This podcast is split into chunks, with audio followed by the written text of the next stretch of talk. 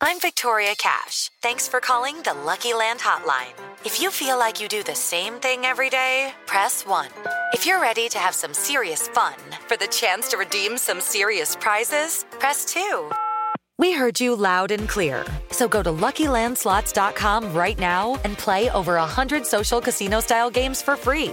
Get lucky today at LuckyLandSlots.com. Available to players in the U.S., excluding Washington and Michigan. No purchase necessary. VGW Group. Void where prohibited by law. 18 plus. Terms and conditions apply.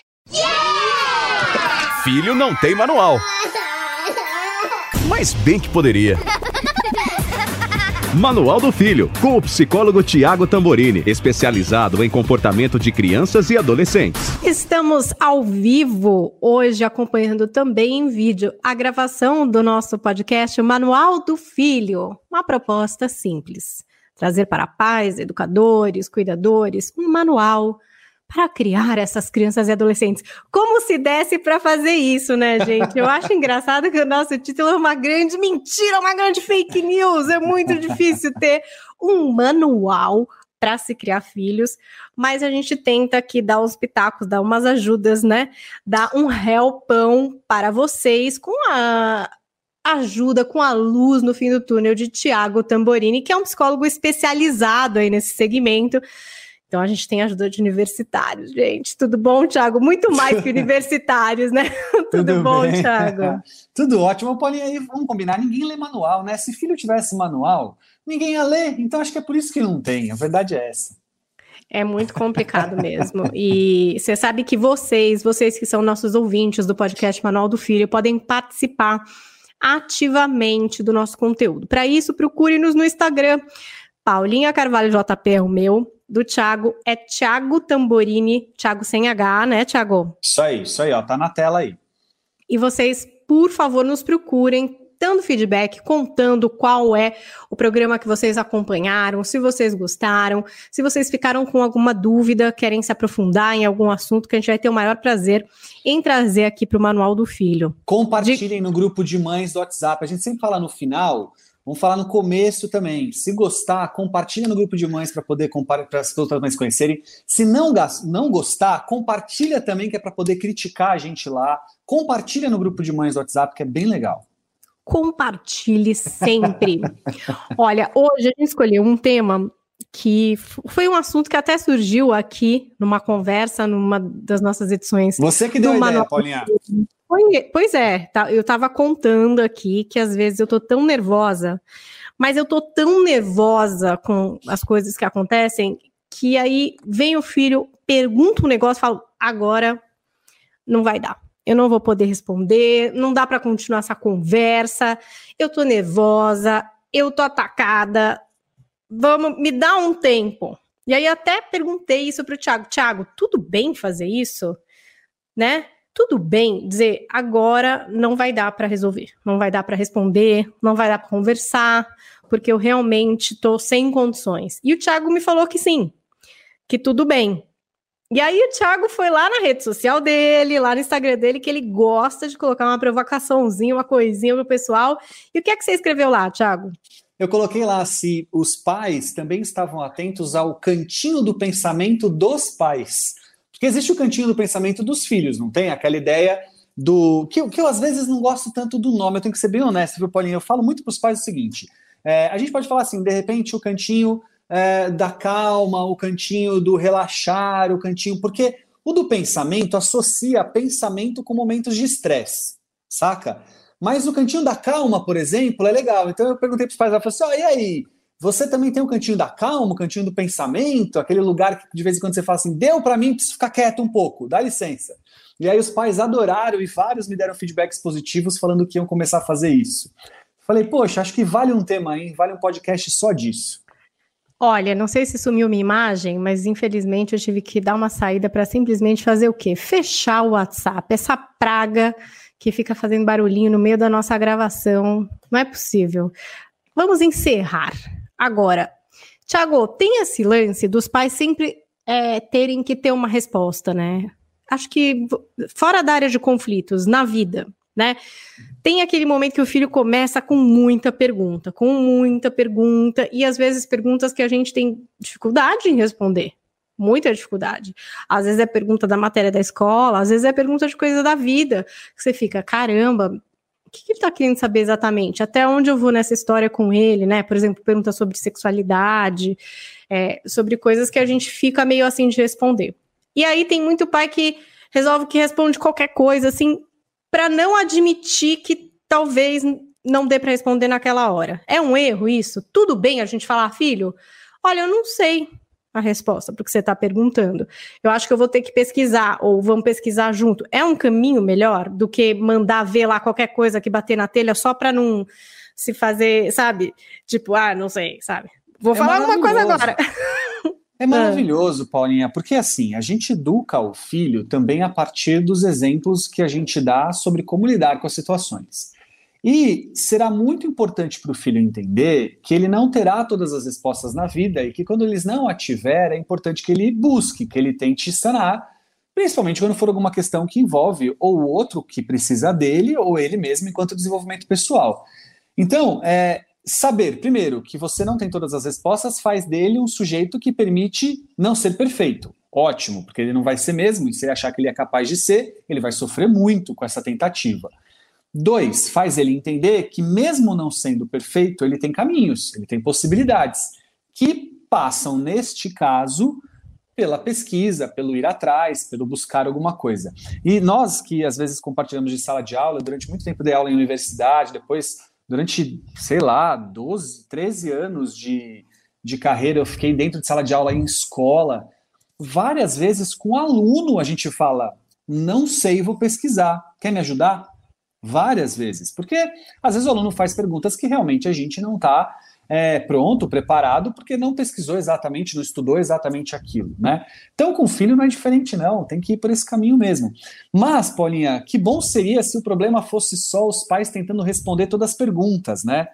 A questão é, e quando os pais tentam corresponder a todas as questões do filho, todos os desejos, todas as buscas, todas as, as, as a, a, os requisitos, né? Todas as vezes que o pai é requisitado, a mãe é requisitada, aquele pai que tenta corresponder. Aí na sua casa você passa por isso ou não? Passo. Passo e tem dois jeitos deles tentarem isso, né? Tem um jeito mais sedutor, mais. Queria, né? Aquele jeitinho mais fofo e tal. E tem um jeito que é meio terrorista, que é aquele da gritaria, da insistência, né? Da birra, do choro.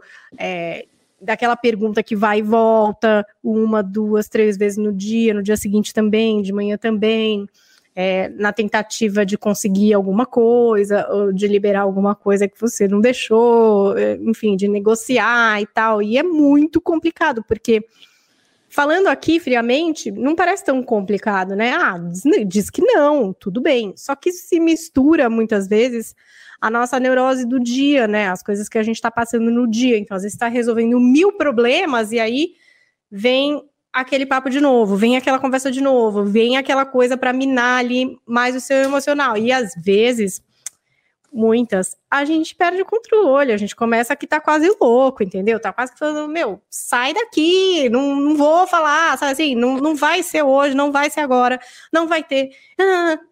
Aí começa aquela coisa conflituosa, né? Aquela conversa que não é um diálogo, que é meio uma discussão, assim, uma coisa acalorada, aí a criança chora, e é muito difícil, assim, eu acho bom quando eu tenho essa sanidade de falar, ai, agora não, dá licença, vou ficar aqui no esse meu cantinho. É o cantinho. Esse é o cantinho é. da calma, do pensamento, tal, dos pais, é isso, né? Mas você sabe, Paulinha, que muitos que estão ouvindo a gente agora, que estão assistindo a gente agora, provavelmente estão é, num caminho que é o seguinte: ou aqueles que já fazem, estão falando, ai, que bom, então não estou errado, ou aqueles que estão pensando assim, tá bom, mas como eu faço isso, né? É, é, o que acontece? Porque é muito difícil fazer isso. Então, eu acho que tem uma questão para a gente pensar que é importantíssima e de uma certa maneira em formas mais menos estruturadas. Eu já expus essa ideia em outros podcasts, mas eu vou trazer ela agora de um jeito mais estruturado, mais mais bem desenhadinho para a gente pensar. Uh, existem duas questões na educação moderna dos filhos que envolvem a cultura da felicidade, que a gente tem ouvido falar muito hoje, inclusive de forma crítica, ainda bem, né? E que envolvem filhos como projeto. que a primeira vez que eu ouvi falar disso com mais uh, uh, profundidade foi a Roseli Saião falando. Né? Então, filhos como projeto e cultura da felicidade hoje são parte da educação moderna de filhos que prejudicam muito a educação dos nossos filhos. Eu vou explicar por quê. Vamos começar por filhos como projeto. Então, pensando o seguinte, ó, lá atrás, década de 60, a, o ser humano, de maneira geral, não importa o lugar do mundo, mas uns mais é, com mais força do que outros, eu acho que o brasileiro foi o caso de mais força, inaugurou a ideia de que nós tínhamos que começar a fazer escolhas na vida. A gente era muito determinado, as coisas eram muito muito impostas para nós. A mulher, então, nem se fale, né? Ali a gente via ah, uma imposição do, do, da masculinidade de forma absolutamente errada, com o patriarcado como cultura, aquela história toda que a gente já sabe muito bem. Muito bem.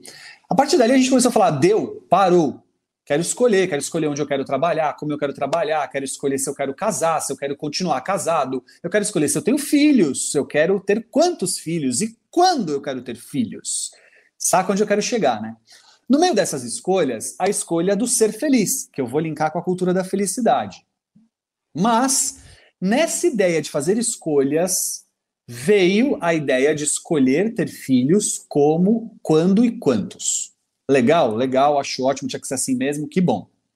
Mas, mas, isso pegou tão forte em nós que a gente começou a olhar, quando decidíamos ter filhos, tê-los como quase um projeto. Então, nah, eu não vou só ter filho, eu vou ter o filho, eu vou ser o pai, a mãe. E para isso, então, eu tenho que olhar para esse filho e pensar como eu vou fazer para que ele. Aí você coloca tudo que você quiser. Para que ele seja feliz, para que ele seja bem sucedido, para que ele tenha, uh, tenha saúde, para que ele. Então, o que aconteceu? A gente passou a trazer pro pai e para a mãe toda uma carga de responsabilidade de quem é o filho como pessoa, como projeto. Parafraseando Roseli Saião. Qual é o problema disso? O problema é que quando eu faço um projeto, Paulinha, se esse projeto dá errado, errou eu, né? Se eu estou projetando essa caneta que está na minha mão agora, e no final do projeto ela não escreve, não foi a caneta que errou, fui eu que construí ela. Então os filhos passam a ser uma extensão dos pais, como se eles representassem o pai, ou a mãe, óbvio, estou falando pais nesse sentido, de. Uh, uh, uh, certo, errado, potência, tal. Então, quanto mais o pai ou a mãe apresenta para o mundo um filho bacana, bem-sucedido, de, de, de, com saúde, é, é, com né, valores, inteligente, educado, tal, mais isso fala sobre ele, pai e mãe. E aí vai dar ruim, porque Primeiro, papai e mamãe que nos ouve, seu filho não é uma extensão dos seus desejos. Eu sinto muito, eu sei que dói ouvir isso. Eu sofro em casa às vezes, eu digo isso e às vezes eu sofro com isso, Paulinha. Mas filho não é uma extensão do nosso desejo. Assim como o nosso cônjuge ou aquele com quem a gente se relaciona não é, assim como os nossos funcionários não são, assim como os nossos chefes não devem olhar para nós como sendo, o outro não é uma extensão do nosso desejo. O outro é o outro enquanto um sujeito com autonomia, com pensamento próprio, com subjetividade, com independência, com tudo de mais bacana que ele deve ter, mas sendo dele. E quando os pais não entendem isso, os pais atravessam a relação da educação do filho de um jeito muito ruim, porque não permitem ao filho mostrar ao mundo o que eles têm de melhor porque muitas vezes os pais estão presos ao que os pais acreditam que é de melhor que ele deva demonstrar ao mundo. Você entende a loucura disso? Opa! Acho por... que todo mundo tem um pouco disso, né? Todo mundo. Quando fala do seu filho, não tá falando só dele. É por isso que a gente fica tão ofendidinho. Opa. Porque tá falando um pouco sobre você também, né? Como Exato. pai, como mãe. Tipo, nossa, ele é bagunceiro. Bom, então quer dizer que eu não dou educação. Uhum, então quer uhum. dizer que estão pensando que eu não sei educar esse uhum. menino e aí ele é desse jeito, uhum. né? E aí a gente uhum. fica querendo fazer do filho um reflexo do que a gente imagina que o filho deve, tem que ou é legal de ser, Só que Projeta. ele é um ser, né? Ele é um serzinho ali, então ele também né? tem seus ingredientes e tal. perigosíssimo, perigosíssimo, porque é, esse pai, essa mãe, vai passar a buscar no filho algo que fala mais sobre ele, pai e mãe, do que o filho fala enquanto sujeito. E aí você me pergunta, mas Thiago, por que, que você está falando disso se a gente está falando sobre a, a, a, o pai poder, a mãe poder ter o espaço do cantinho dele, ter o momento dele, poder dizer não, poder falar agora não, não já? Porque no meio dessa história de filho como projeto, passa nesta ideia que o meu filho precisa ser feliz. E aí eu vou linkar com a cultura da felicidade. Ora, a gente lá, quando começou a fazer escolhas, incluiu nas nossas escolhas um objetivo claro e objetivo simples ser feliz. Eu escolho a minha carreira para ser feliz. Eu escolho uh, a minha. Se eu escolho estar casado ou separado para ser feliz, eu escolho ter filhos ou não para ser feliz. A gente começa a fazer escolhas para ser feliz. Sem querer, não foi de propósito. A gente confundiu felicidade como o contrário de emoções negativas. Então, eu sou feliz quando eu não estou com medo, eu sou feliz quando eu não estou com raiva, eu sou feliz quando eu não estou é, é, é, angustiado, eu sou feliz quando eu não estou. essa palavra para filho é ótimo. Quando eu não estou frustrado. Porque quem é que está frustrado está feliz? Não, está frustrado. Então, eu ao longo do tempo, como sujeito e hoje adulto, nós pais, fomos entendendo que ser feliz era o contrário de ser feliz, é o contrário de emoções negativas. A gente ficou tentando negar elas para a gente mesmo não deu certo, a gente olha para nós e fala assim: eu sou feliz, mas sabe, ah, eu queria tanto ser aquelas pessoas, Paulinha, que fala assim: ó, eu não trabalho porque eu amo tanto o que eu faço que eu nem posso chamar de trabalho. Olha, Paulinha, essas pessoas devem existir, mas eu nunca encontrei com elas, eu só ouvi falar até hoje. Porque. Que coisa que é não, essa? Eu, sabe o que, que eu acho? Eu não sei, acontece uma coisa diariamente comigo que eu acho muito louca. Todos os dias eu acordo e tem um momento que eu falo, gente, eu tô feliz. É quando eu tomo café. aí eu tomo aquele primeiro café do dia, aqui tá um silêncio, a sala arrumada de manhã, começo do dia, eu falo, caramba, tô feliz aqui, vou começar meu trabalho, tá tudo bem. É, bom, mas aí eu percebo que eu acho talvez que é a cafeína. Eu acho que a cafeína influi num sentimento, num rush de felicidade, assim, é uma coisa, quase uma droga mesmo.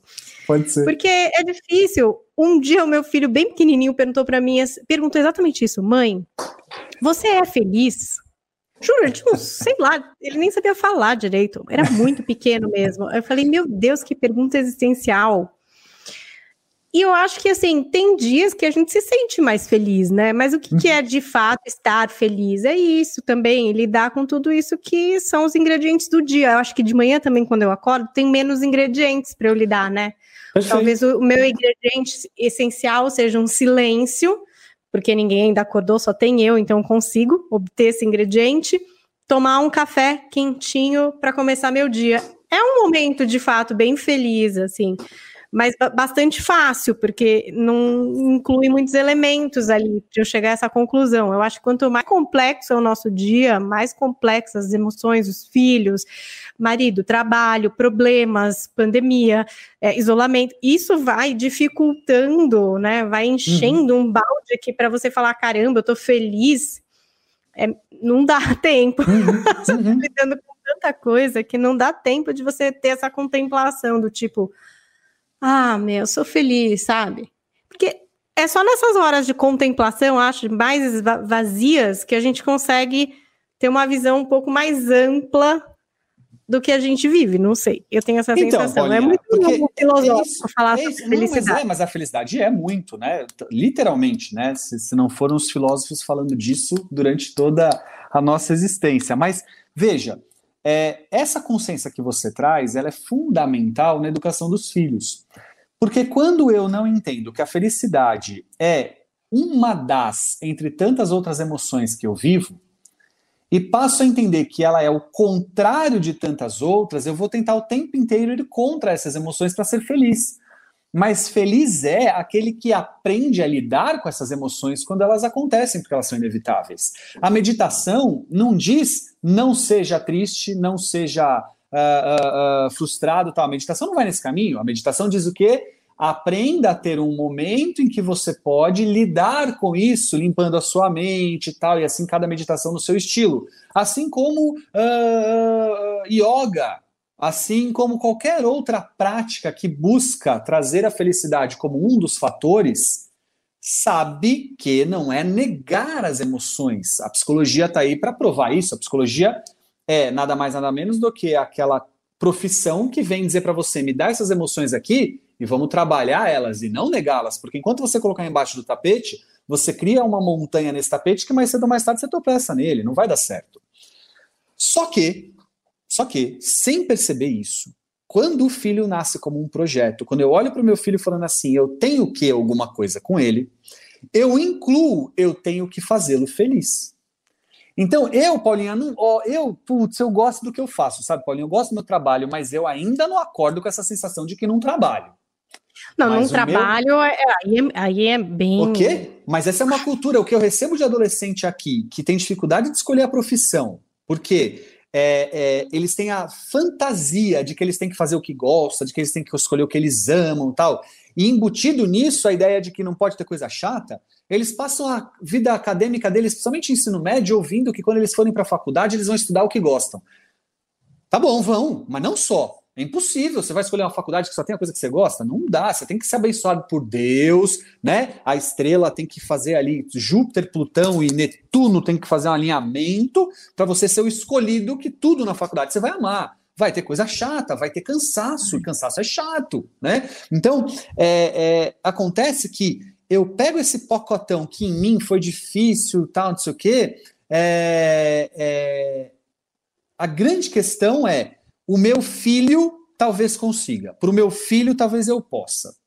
E aí eu transfiro para o meu filho a ideia de que ele não pode ficar triste, ele não pode ter medo, ele não pode ficar frustrado, ele não pode ficar com raiva, principalmente de mim, que sou o pai e a mãe dele, que estou fazendo tudo por ele. Ó, juntas as duas coisas, deu ruim. Por quê? É, esse filho, quando me requisita, quando ele me quer, quando ele diz vem aqui, preciso de você, como eu poderei falar para alguém que eu estou construindo como um projeto de felicidade alguma coisa que o frustre? Como eu posso não estar inteiro para ele? Como eu posso não ser pleno para ele? Aí junta famílias que no passado talvez tenham pecado pelo outro lado da história, então nós tivemos no passado uma cultura de educação, às vezes através da violência, como já foi tema de podcast aqui nosso, e, é, ou que tinham pouca disponibilidade, principalmente do lado paterno, né? Os pais durante muito tempo foram omissos na educação afetiva, na educação de acolhimento dos seus filhos, eles acreditavam ser só os provenientes da família. As mães sobrecarregadas muitas vezes também tinham dificuldade desse acesso afetivo, então no passado nós tivemos uma cultura também difícil nesse sentido e que traz hoje, talvez, filhos adultos que, quando educam seus filhos a partir da década de 70, 80, ali com mais intensidade, é, educam seus filhos como aqueles que dizem assim: eu vou dar para o meu filho o que eu não tive. E dar para o meu filho o que eu não tive é essa condição de acesso completo. Ele pode, ele me tem a hora que ele quiser. Eu sou pai full time, eu sou mãe full time. E aí, como é que eu vou ter um tempo para mim? Como é que eu vou dizer não? Como é que eu vou frustrar? Como é que eu vou deixar triste, com raiva? aí a gente entende uma geração de filhos hoje que se tornaram os grandes é, reis dentro da casa. Léo Freiman, colega nosso, né, Paulinha, fala do, do, da síndrome do imperador. Né? Na verdade, o termo, a, a, a, frase é dele, mas a ideia não, né? Ou seja, a ideia de que filhos dominam a relação dentro da casa, onde eles determinam onde o pai vai jantar, onde a mãe vai jantar, que carro vai comprar, onde que você vai viajar, é, é, que tipo de, de, de brinquedo ou de presente vai ganhar. Estão sempre determinando, não dando às vezes nem espaço físico para os pais. É comum você notar casas que os pais não têm o próprio espaço físico. O quarto é de livre acesso dos filhos a todo momento. Não tem aquela coisa, posso entrar, agora tudo bem, agora não. E aí a gente criou, então, essa geração de filhos com muita dificuldade de limites. Tema tão recorrente de tantos livros, teorias e nossos podcasts. Mas, Thiago, então, é até providencial você dizer, agora eu não posso te atender. Uhum. Não é só providencial, é necessário, importante. No meu, no meu post lá no Insta, Paulinha, eu coloquei uma citação sobre uma teoria do Winnicott. Né? O Winnicott é um psicanalista e, e é, pediatra que trouxe uma cultura para nós fundamental, ele era inglês, e ele, ele trouxe uma, uma referência muito bacana de a mãe suficientemente boa. E olha que legal essa ideia. A mãe suficientemente boa é aquela que não é plena, não é toda. E por que, que ela não pode. E ele fala da relação mãe-bebê, tá? Eu é que, que dei uma. Fiz uma licença poética e trouxe para a relação filhos. Na teoria dele, ele vai focar na relação mãe-bebê. E ele vai dizer o seguinte: ó, um bebê precisa que a mãe não corresponda a ele o tempo inteiro para que ele perceba que ele e a mãe são diferentes, eles não são, ocupam o mesmo espaço, o mesmo corpo. Ao perceber isso, que tenha a condição de criar soluções alternativas, novos caminhos, novos desejos. E com isso, portanto, teremos filhos que terão mais autonomia e independência sobre si mesmos e seus pensamentos e mais criativos diante disso, mais aqueles filhos que você vê às vezes mais resolvedores de problemas, mais procuram é, outras saídas, né? porque procuram outras saídas, porque entenderam muito cedo que a mamãe não é uma extensão do desejo deles, assim como os filhos não são uma extensão do nosso desejo, os filhos precisam entender que nós não somos uma extensão do desejo deles, já desde a relação mãe-bebê. Veja, cuidado, porque alguns ao longo da história usaram de forma errada essa teoria. E eu já vi alguns defendendo a tese, por exemplo, do bebê que fica chorando no berço para aprender a dormir sozinho, e usando o Winnicott como exemplo. Não é isso. A gente está dizendo que um bebê precisa entender que a mãe não corresponde o tempo inteiro. Isso não significa trazer para o bebê condições de abandono, de medo, de uh, uh, sofrimento, calma. Então vamos lá, o que é não corresponder o tempo todo? Chega um momento da relação mãe-bebê que você vai, por exemplo, uh, interromper a amamentação. O bebê Sim. não vai gostar disso. Acho não. que esse é um dos exemplos Ei. mais clássicos. É, tá onde a mãe. Dá é, é difícil, é super difícil parar a amamentação. Até é? se você parar tardiamente, tem. Tardiamente não, né? Que seria vai. A amamentação correta até os dois anos, dizem, né? Uhum, uhum. Mas muita gente acaba desmamando entre seis meses, um ano, depende. Mães que precisam trabalhar. Quanto né, mais né, velha a criança, mais difícil é, dizem, eu não sei. Porque esse vínculo tá tão formado essa, essa mentalização do tipo, quero mamar, vou mamar agora. Eu vou, uhum. quero mamar, dar o seu Isso fica tanto na cabeça da criança que é mais difícil, é mais frustrante, assim, do que desmamar um bebê de seis meses, sete meses. Mesmo Dizem mãe, que é mais é. difícil. É.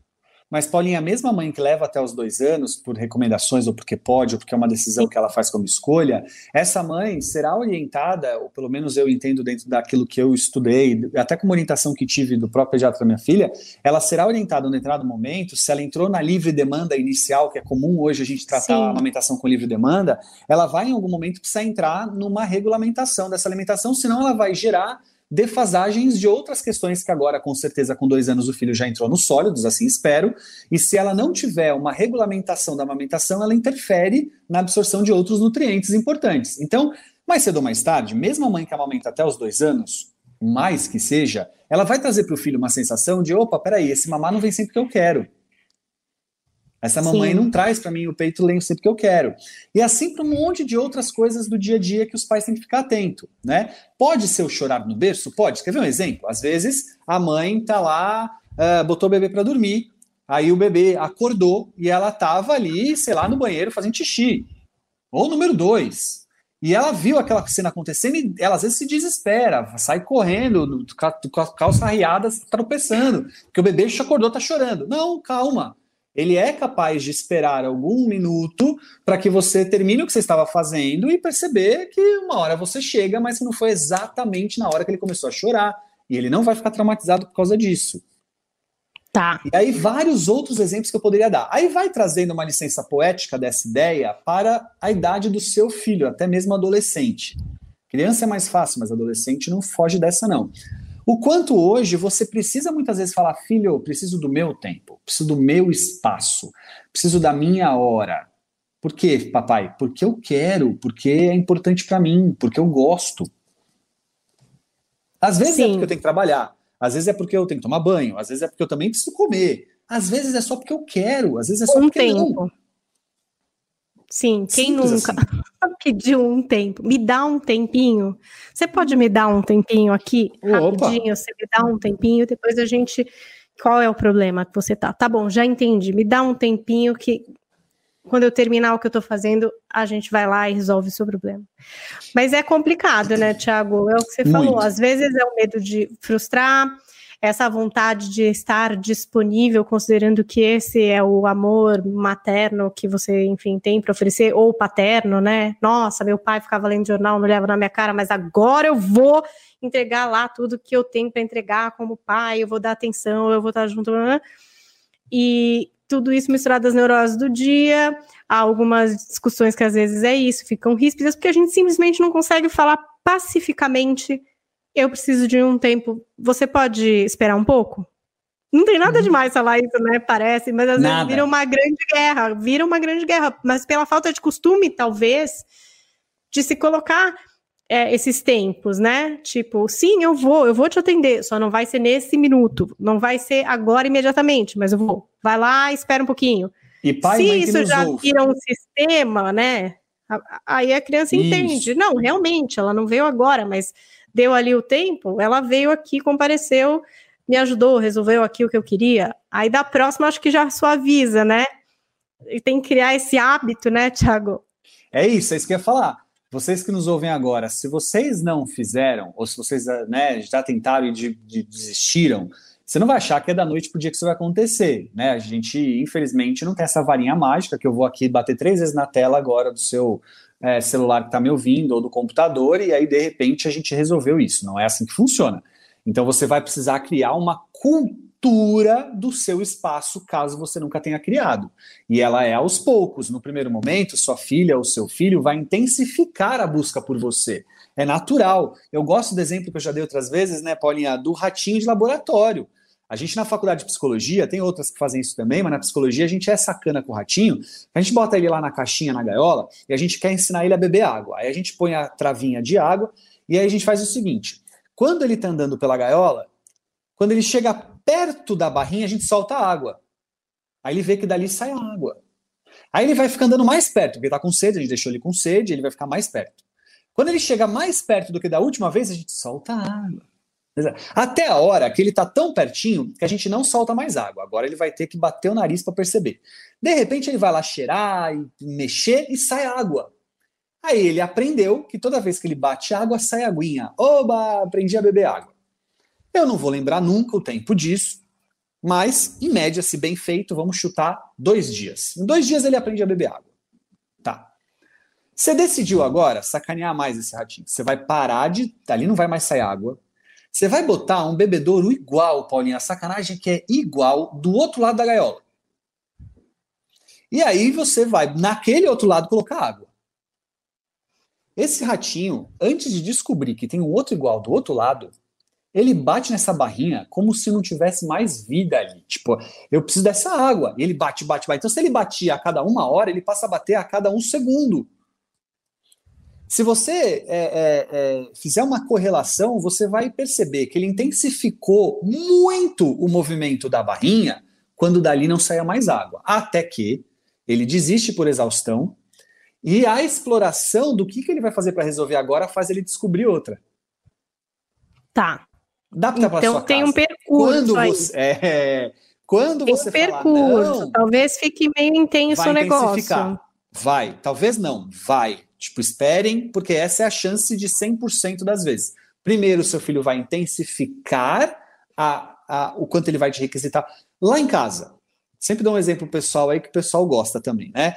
Lá em casa, houve um momento na história que eu falei assim: não, minha filha me atrapalhar no banheiro, não ela já pode ficar sozinha sem mim, sem mais ninguém na casa e eu no banheiro com a porta fechada.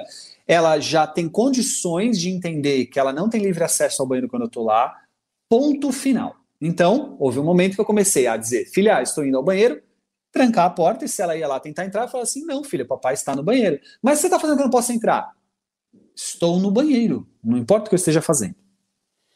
Num primeiro momento, não te amo mais, bravo, bate na porta. Quando fala, você fala que vai no banheiro, corre para entrar primeiro.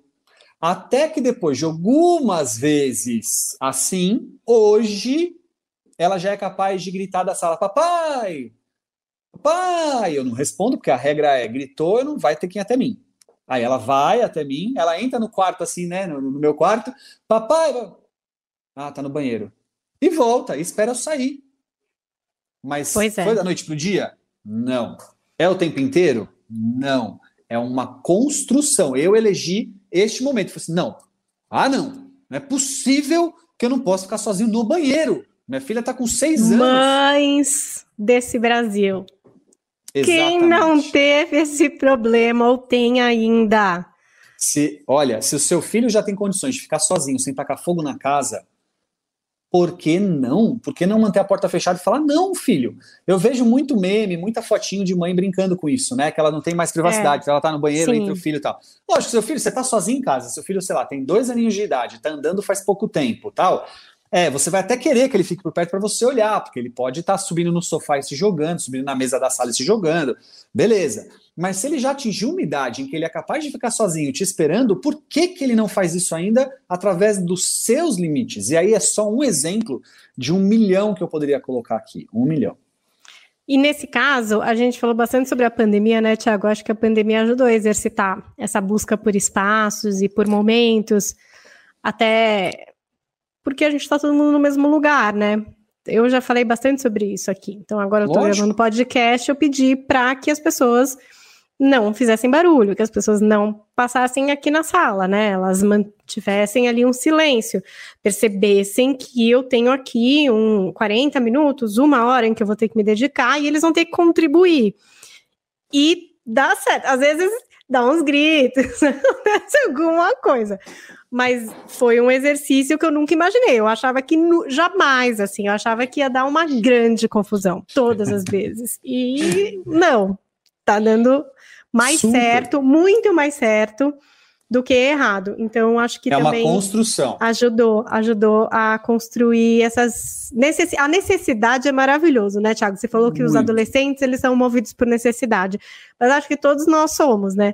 Eu tenho hoje essa necessidade, então tive que achar uma estratégia para conseguir chegar nela. Então é disso que você está falando, é que às vezes a gente esquece das nossas necessidades porque, enfim, tem essa cabeça aí da maternidade, da paternidade, de tudo misturado, de ter que estar tá sempre aberto, atendendo, né? E aí a gente esquece, por exemplo, que o banheiro, pelo amor de Deus, é uma necessidade, caramba, sozinho. É um momentinho ali, ó, não é grandes coisas, não, é uma coisa não. básica, né? E dá para conseguir isso que não é, gente, uma grande frustração, um grande trauma. Nossa, meu Deus, agora a mulher foi no banheiro, me tranca para fora. Isso não é um problema, né? E às vezes a gente começa a achar que essas respostas negativas, que essa frustração são problemas, quando são soluções, na verdade, para o que você falou, para que essa criança crie estratégias, para que ela consiga esperar, para que ela consiga se desenvolver no sentido de também não ser um adulto imediatista, né? Achar que tá tudo assim, ó, é, eu comecei nessa pandemia a me policiar com uma coisa muito importante que eu tenho levado para os pais essa experiência, que é muito importante você buscar o seu momento de alívio, de tranquilidade, de reorganização sua, para que quando você esteja com o seu filho, você esteja minimamente mais inteiro, porque não era uma vantagem para minha filha ela me ter brincando com ela duas horas seguidas, mas cansado, de saco cheio, estressado, que vai acontecer muitas vezes. Esse final de semana foi um exemplo. Esse final de semana foi um, foi um final de semana mais cansativo na minha casa. Então, houve momentos ali que eu cometi erros na conduta com ela, não por culpa dela, mas minha. Eu estava cansado, eu estava com dor de cabeça, foi um final de semana difícil. Mas se eu conseguir fazer com que o momento de relaxamento, o momento de me deixar quieto no banho, deixa eu tomar um banho mais tranquilo, mais gostoso, deixa eu relaxar as costas nesse sofá, deixa eu ler um capítulo do meu livro, para que quando eu estiver com você, eu não vou estar mais duas horas, eu vou estar uma hora só agora com você. Mas nessa uma hora que eu estiver com você, eu estiver inteiro, eu estiver para você, vai ser muito mais legal para você. Aproveita uma outra uma hora para você curtir de outro jeito você mesma. Eu vou ensinar o meu filho que ele é capaz de ter autossubsistência, que ele é capaz de ser feliz sem o outro. Tem, tem um monte de bônus nisso. Veja, eu só queria fazer um adendo que aqui me veio à cabeça. Uh, eu não estou dizendo que é, é, quantidade também não faz diferença, tá? Eu sei que a gente tem às vezes uma ideia de que a importante é a qualidade do tempo com os filhos e não a quantidade. Eu Quando... discordo também. Eu acho é... que a é. quantidade traz uma frequência, uma familiaridade que só a quantidade constrói. Não é. adianta é. você achar que só uma hora sendo Isso. hiper legal é o que vai Isso. fazer o rolê, né? Você está no momento da sua vida em que a quantidade não é o caso, porque é um projeto, algum problema, alguma coisa em que. Tá bom, Thiago, eu vou ter que focar na qualidade, porque a quantidade não está rolando. Ok, é uma ótima estratégia paliativa, legal. Mas entender que ela é tão boa quanto a quantidade bem feita, não, não é verdade. Lógico, a quantidade mal feita aí, mal feita, quantidade não fez diferença. Mas quando eu sou capaz de ter um bom tempo com os meus filhos, em comparação a um pequeno tempo com os meus filhos, se ambos foram de qualidade, o bom tempo vai ganhar. Sinto muito, tá? Mas esse bom tempo não é pleno, não é total, não é o tempo inteiro. Você precisa também dividir nesse tempo que você tem os momentos. Você pode, às vezes, dependendo do quantos anos tem seu filho, com a idade do seu filho, ser bem menos para você e bem mais para ele, porque tem criança que vai demandar mais, né, Paulinha? Aquela criança de um ano e meio que acabou de andar. É aquela criança é, que ela demanda, tá tentando se matar. É físico, inteiro. né? Você tem que estar tá atrás o tempo inteiro, ela tenta olhando, se matar olhando. o tempo inteiro, Paulinha. É o tempo inteiro tentando se matar. A verdade é essa. Você olha para ela, ela tá subindo em alguma coisa, botando o dedo em alguma coisa, enfiando alguma coisa na boca. Essa criança precisa muito mais de nós. A gente vai ter que estar tá muito mais ligado com ela. Então, pais em pandemia, em quarentena, que tinham filhos dessa idade, Ô pais, parabéns se vocês estão vivos ainda e ele também, porque não é para qualquer um. Agora, conforme vai crescendo, eu vou conseguindo cada vez mais dar condição para o meu filho estar só com ele, por todos os benefícios que a gente já citou aqui, entre tantos outros que poderia ter. Mas é um exercício. Se esse pai e essa mãe entender que ele não pode frustrar o filho porque ele não vai ser feliz, que ele não pode deixar o filho com raiva porque ele não vai ser feliz, que o filho é um projeto dele, que portanto se o filho fizer alguma coisa errada, ele pai errou, aí danou-se, não vai, vai perder tudo da mão mesmo e vai ser muito difícil você buscar o seu espaço, o seu tempo, o seu momento.